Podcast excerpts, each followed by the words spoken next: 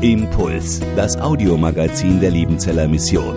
Predigten, Veranstaltungen und Specials weltweit am Leben dran. Impuls zum Nach- und Weiterdenken.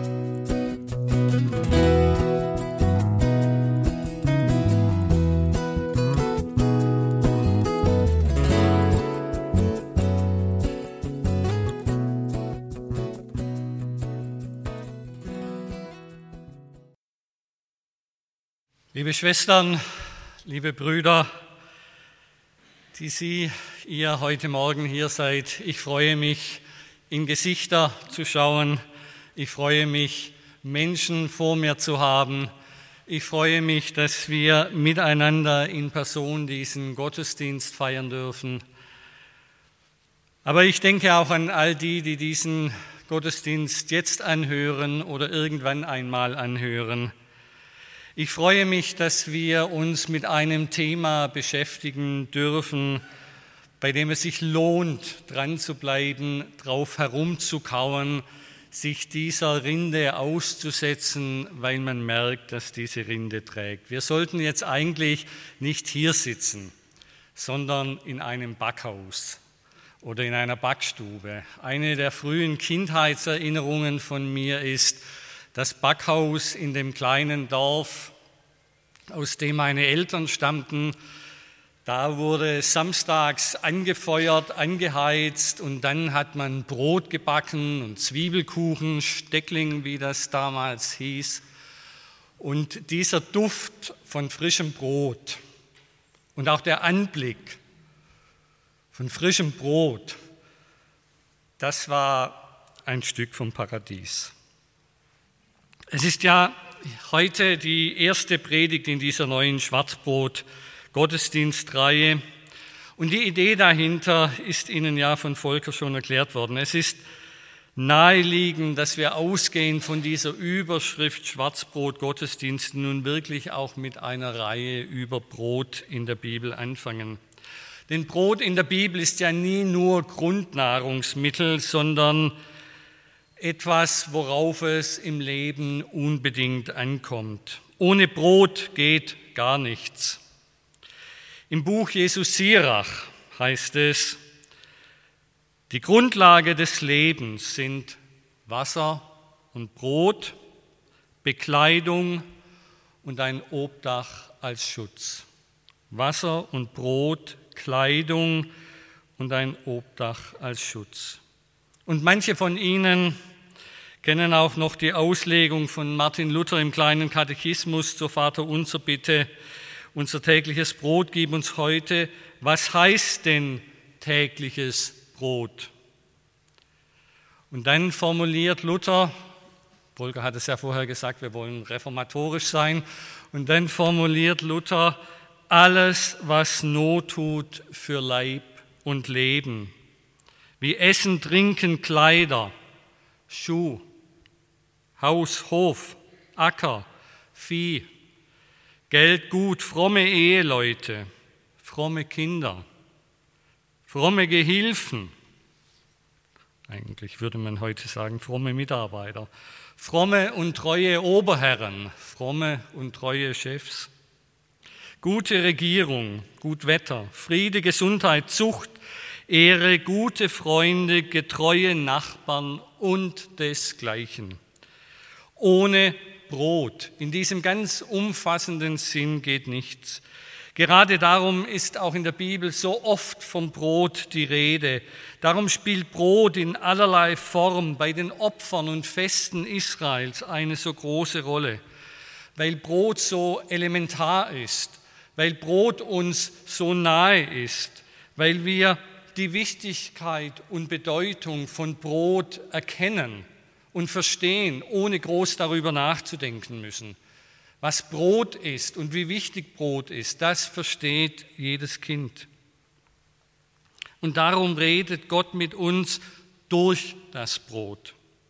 Weil wir täglich Brot essen und uns darum jeder Bissen Brot, jeder Brotleib, der uns anduftet, jeder Brotteig, der uns Vorfreude bereitet auf das, frische Brot, zu dem er werden soll, all das kann und soll uns zur Erinnerung an Gott werden.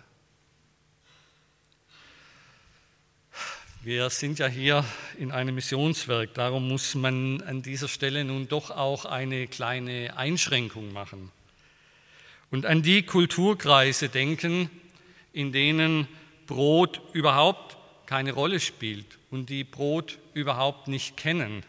Diese Bedeutung des Brotes, das ist sozusagen verständlich in dem Getreidekulturkreis, der den Mittelmeerraum und das Zweistromland von alters her geprägt hat. Ägypten war früher die Kornkammer des römischen Reiches. Das heißt, Getreide gehört zu diesem Raum von Bagdad bis Rom und Spanien. Wo Getreide angebaut wird, da spielt Brot diese entscheidende Rolle. Aber ich erinnere mich als ich als 19-jähriger Abiturient auf einer Freizeit der Liebenzeller Mission in Papua-Neuguinea war.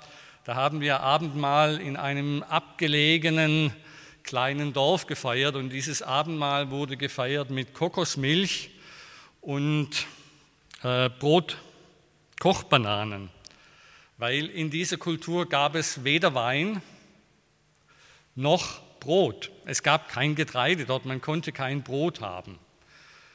Und so feiern diese Menschen, ich weiß nicht, wie sie das heute machen, aber damals hat man Abendmahl mit Kochbananen und Kokosmilch gefeiert. Und ich denke, das sind besondere Herausforderungen, vor allem für Bibelübersetzer, eine Sprache zu finden, die das Entscheidende der biblischen Aussage, nämlich Brot ist wichtig, in eine Kultur zu übertragen, in der Brot überhaupt nicht bekannt ist und auch Wein nicht bekannt wird, bekannt ist. Aber wir hier leben in einem Land, das nicht nur vom Brot lebt, sondern Deutschland ist ja auch berühmt für seine Brotkultur. Deswegen hat die Deutsche Post 2018 eine Sonderbriefmarke zum Thema deutsche Brotkultur herausgegeben, wo auf der Briefmarke dann aufgeschnittenes Schwarzbrot ist, verschiedene Sorten. Diese Briefmarke ist nicht einfach eine billige, sondern war eine 2,60 Euro Marke.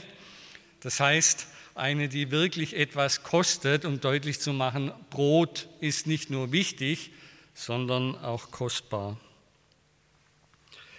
Diese umfassende Bedeutung von Brot in der Bibel wird gleich an der ersten Stelle deutlich, in der Brot in der Bibel vorkommt. Es ist allerdings kein fröhliches Wort, sondern das Gerichtswort Gottes an Adam, nachdem er zusammen mit seiner Frau von der verbotenen Frucht im Paradiesgarten gegessen hat. Der Acker, von dem sich das erste Menschenpaar nähren soll, wird verflucht.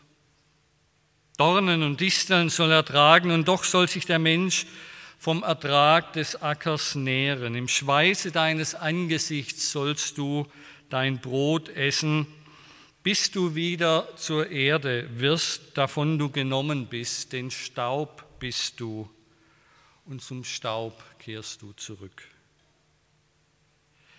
Wir spüren es diesem Text auch ohne tieferes Exegesieren und Nachdenken ab, dass es da nicht nur um das Brot geht, das wir essen, nicht nur um Nahrung, sondern um alles, was unser Leben ausmacht.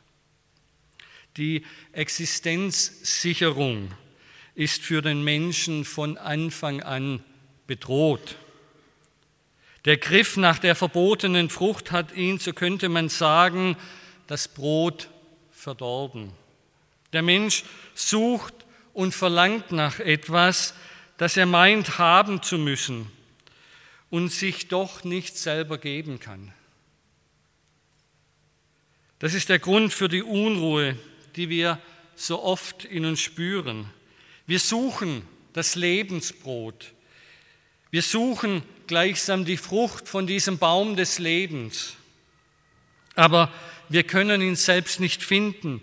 Wir können ihn nicht selbst pflanzen. Wir können diese Frucht nicht selber ernten. Wir sind darauf angewiesen, dass Gott sie uns gibt. Aber weil wir sie uns von Gott nicht geben lassen wollen, darum suchen wir Ersatzstoffe.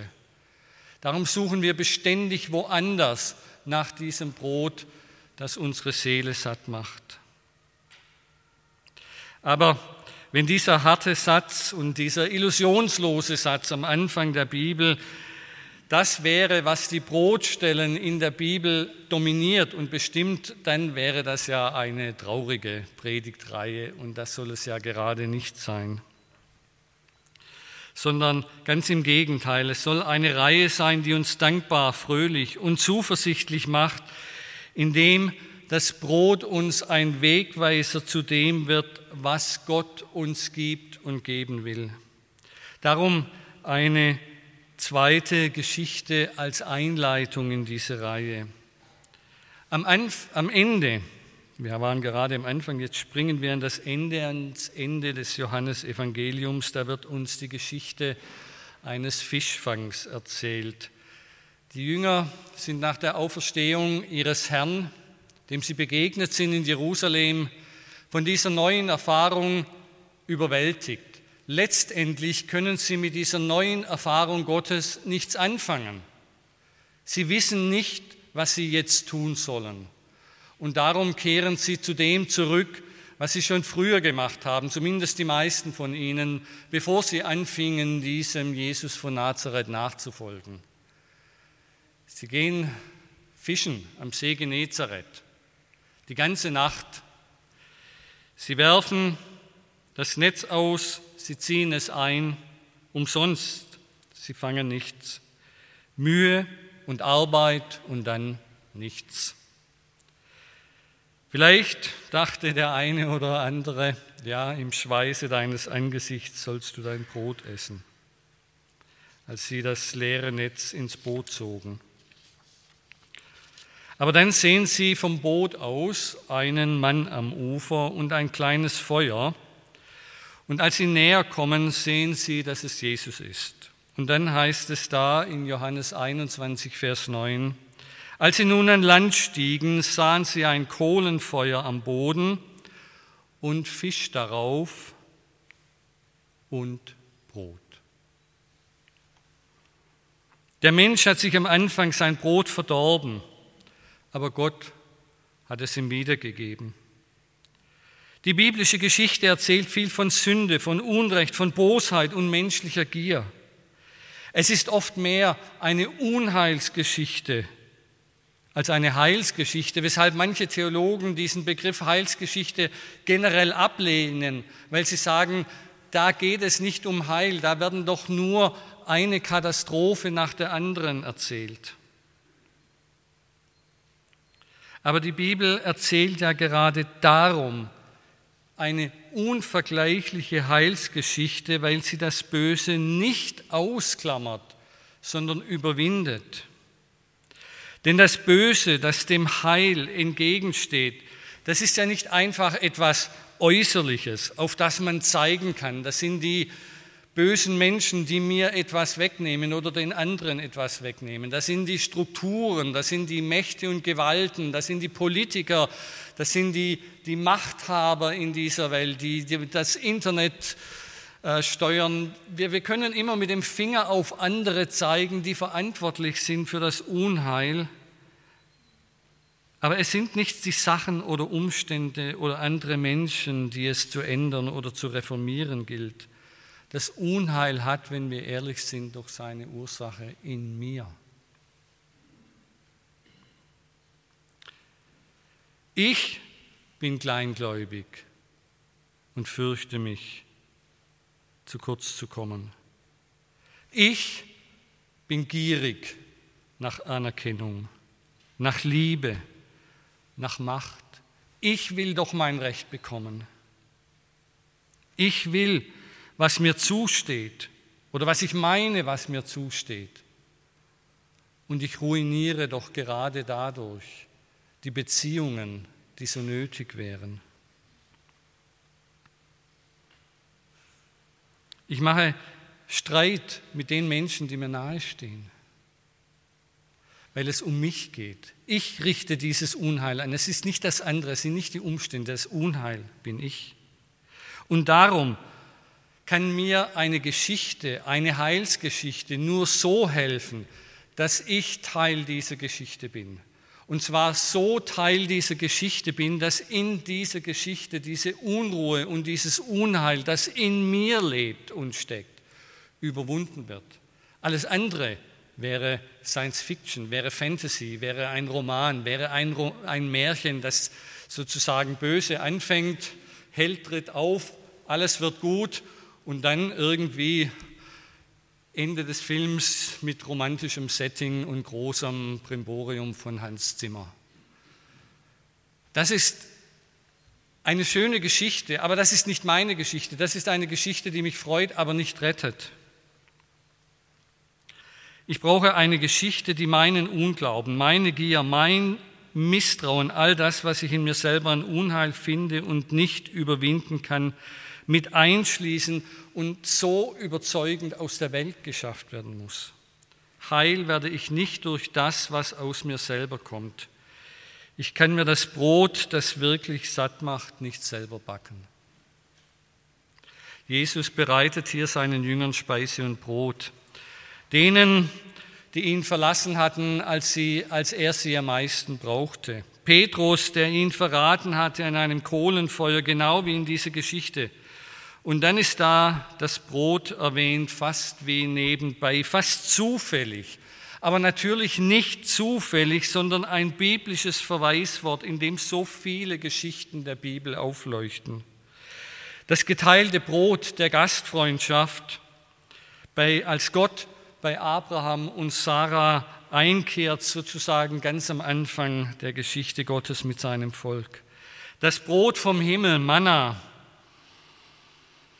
mit dem Gott sein Volk in der Wüste ernährt, die Raben, die den Propheten Elia am Bach Krit mit Brot und Fleisch versorgen, das Mehl und Öl der Witwe von Zarpat, die dem Wort des Propheten vertraut und zuerst ihm ein Brot macht, mit dem letzten, was sie hat, im Vertrauen darauf, dass er gesagt hat, es wird auch für dich reichen und es reichte.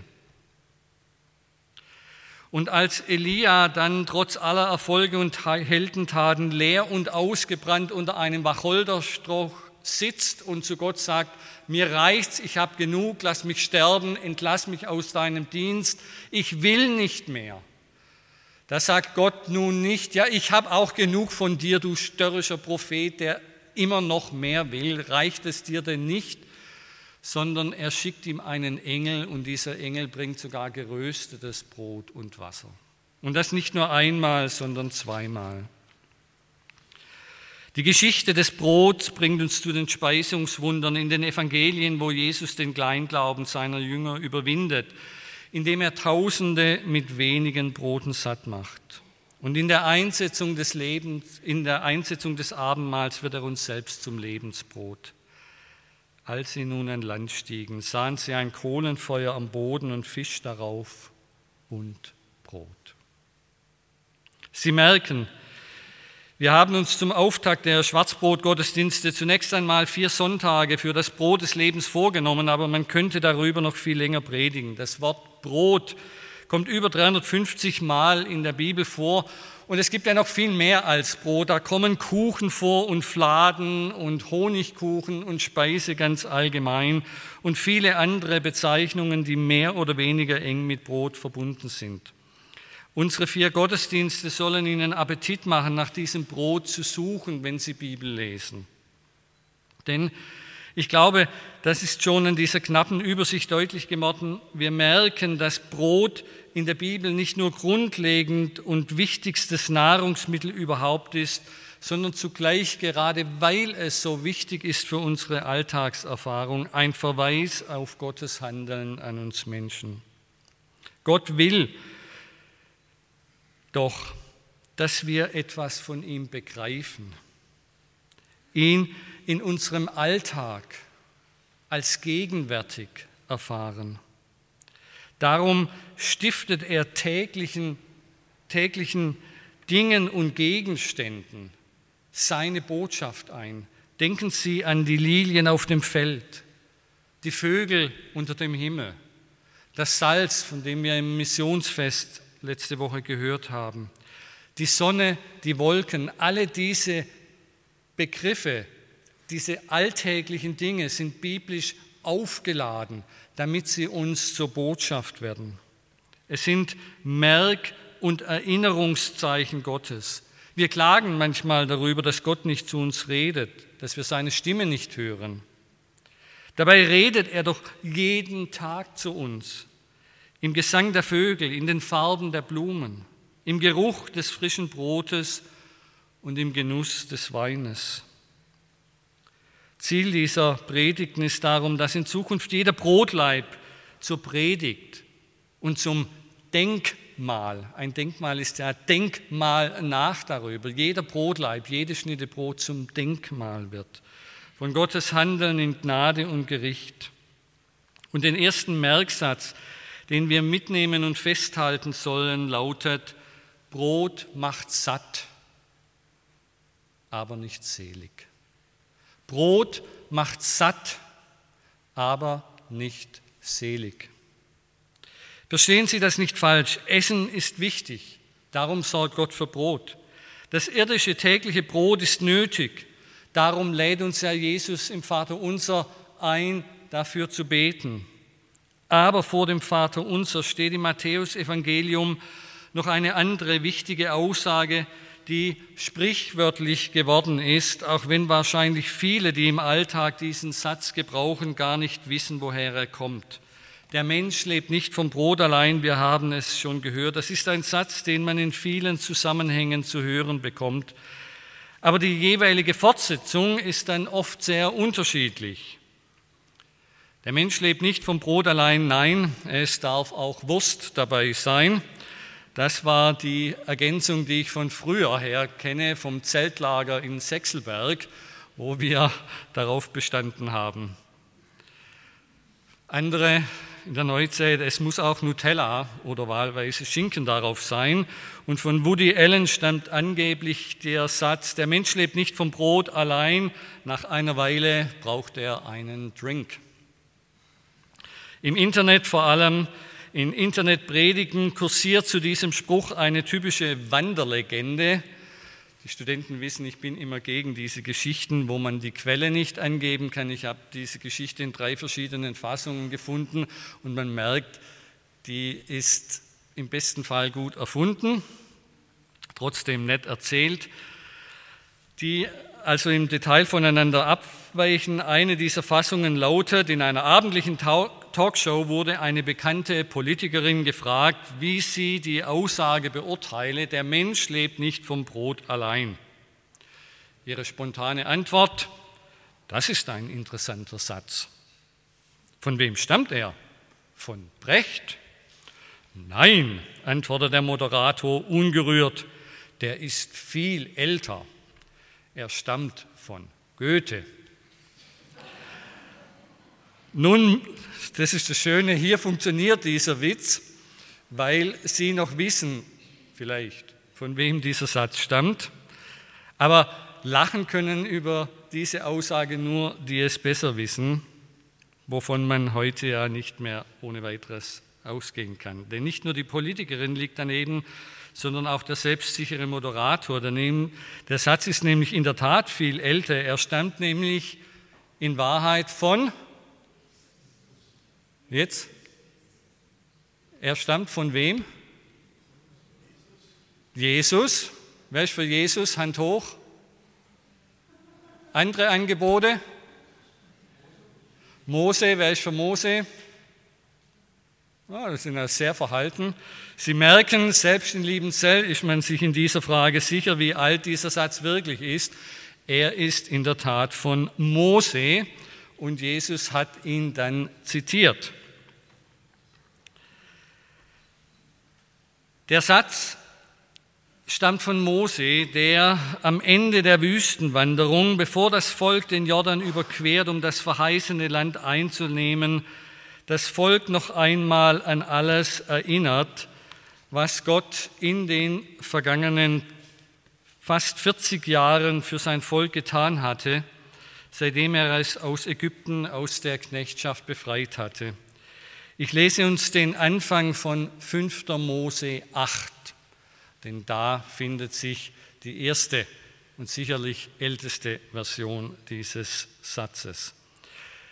Alle Gebote, die ich dir heute gebiete, sollt ihr halten, dass ihr danach tut, damit ihr lebt und zahlreich werdet und hineinkommt und das Land einnehmt, das der Herr euren Vätern zugeschworen hat. Und gedenke des ganzen Weges, den dich der Herr dein Gott geleitet hat, diese 40 Jahre in der Wüste, auf dass er dich demütigte und versuchte, damit kund würde, was in deinem Herzen ist. Es ist eine spannende Aussage. Gott weiß ja, was im Herzen des Menschen ist. Aber wir als Menschen wissen es nicht.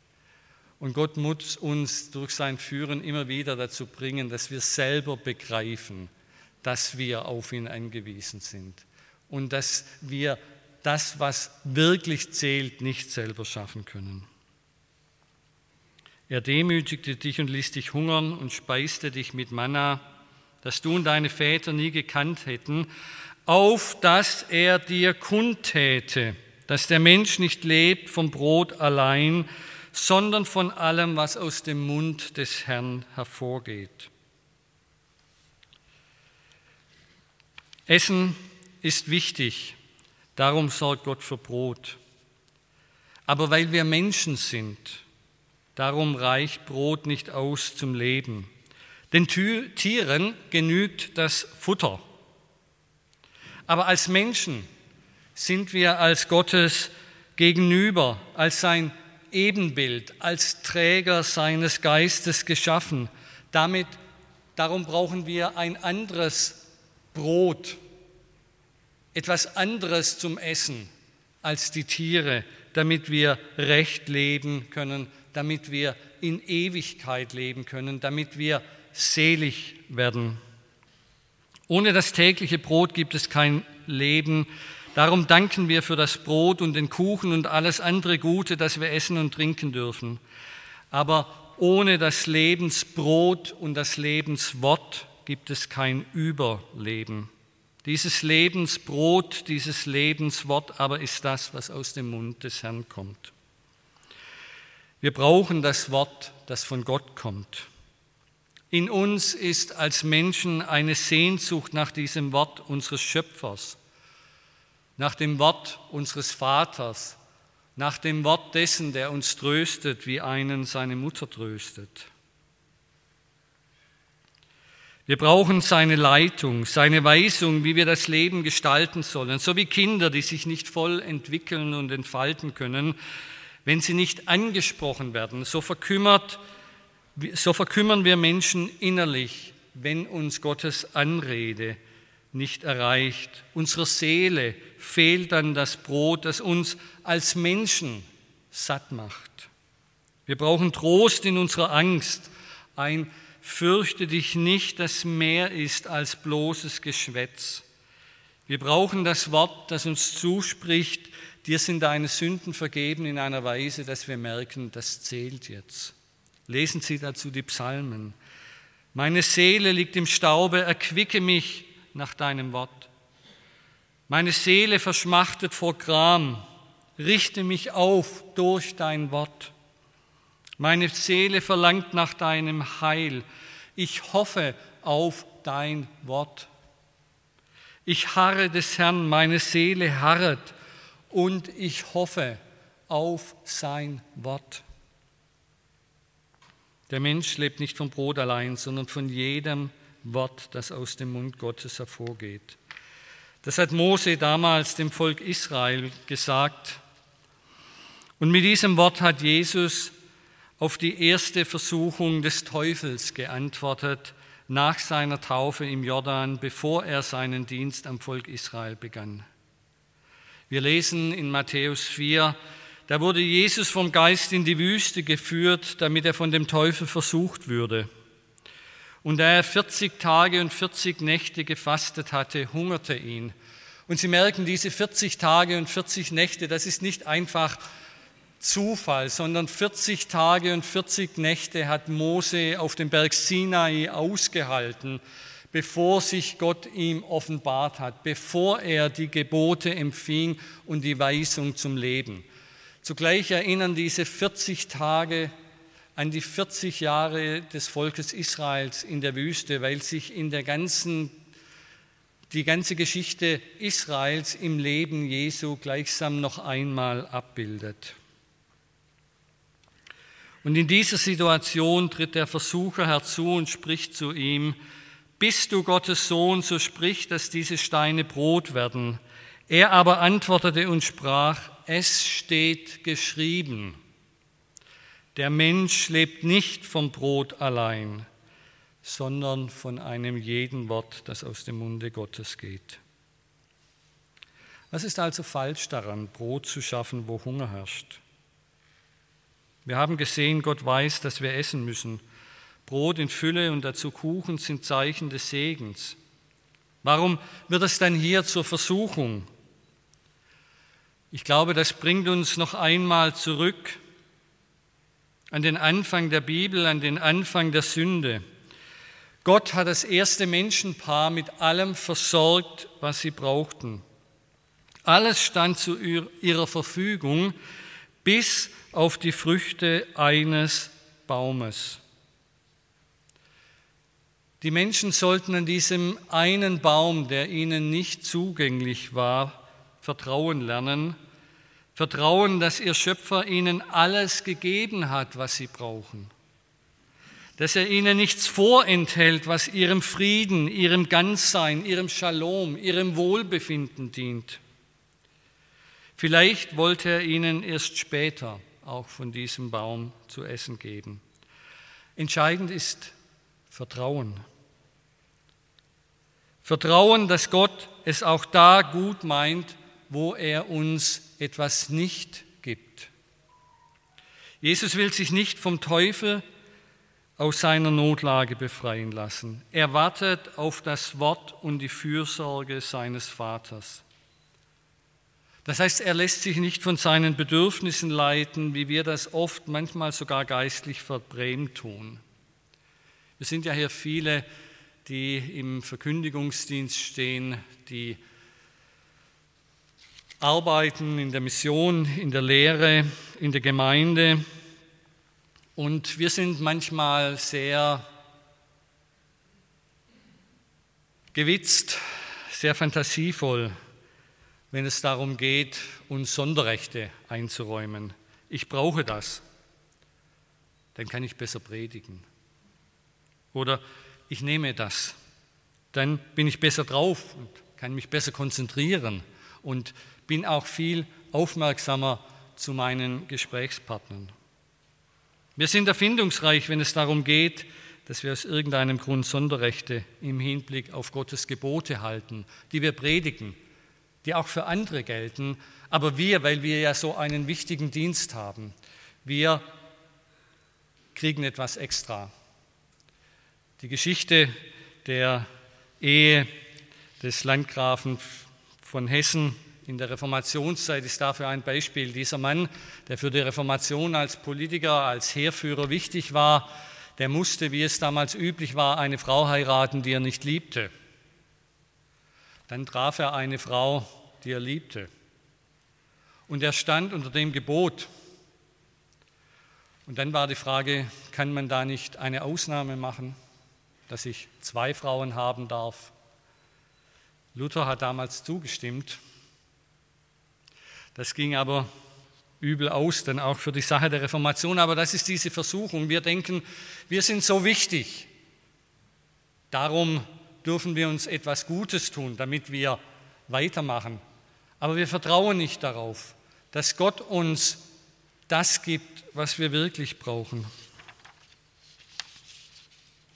Das Wort, das von Gott kommt und das uns hilft. Es ist unser großes Vorrecht als Theologen, als Männer und Frauen, denen das Wort Gottes anvertraut ist, von diesem Wort nicht nur selber zu leben, sondern es auch anderen zu sagen. Wir stehen am Anfang eines neuen Semesters, am Anfang einer neuen Gottesdienstreihe. Da müssen wir uns die Frage stellen, trauen wir es diesem Wort Gottes, das uns in der Heiligen Schrift gegeben ist, wirklich noch zu? Trauen wir es der Predigt dieses biblischen Wortes noch zu, dass es wirkt und alles enthält, was wirklich nötig ist im Leben und im Sterben? Ist uns dieser, dieses Wort wirklich noch die edle Speise, die wir als unseren größten Schatz ansehen?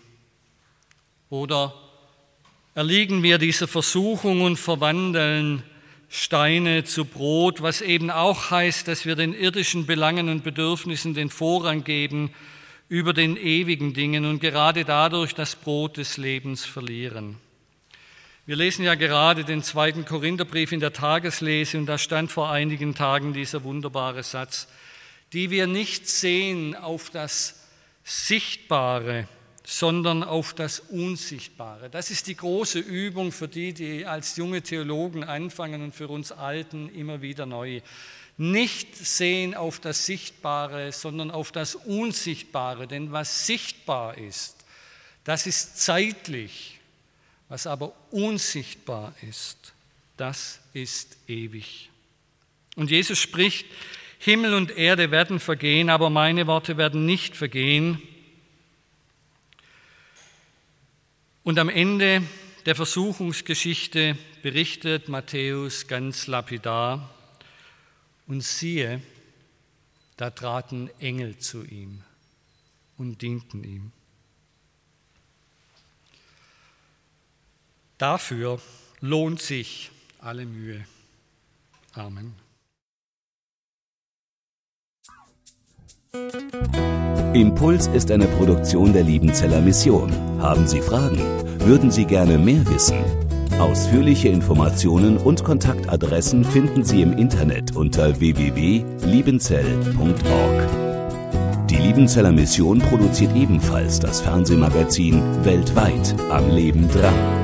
Informationen zur Sendung und zum Empfang gibt es unter www.weltweit-magazin.de.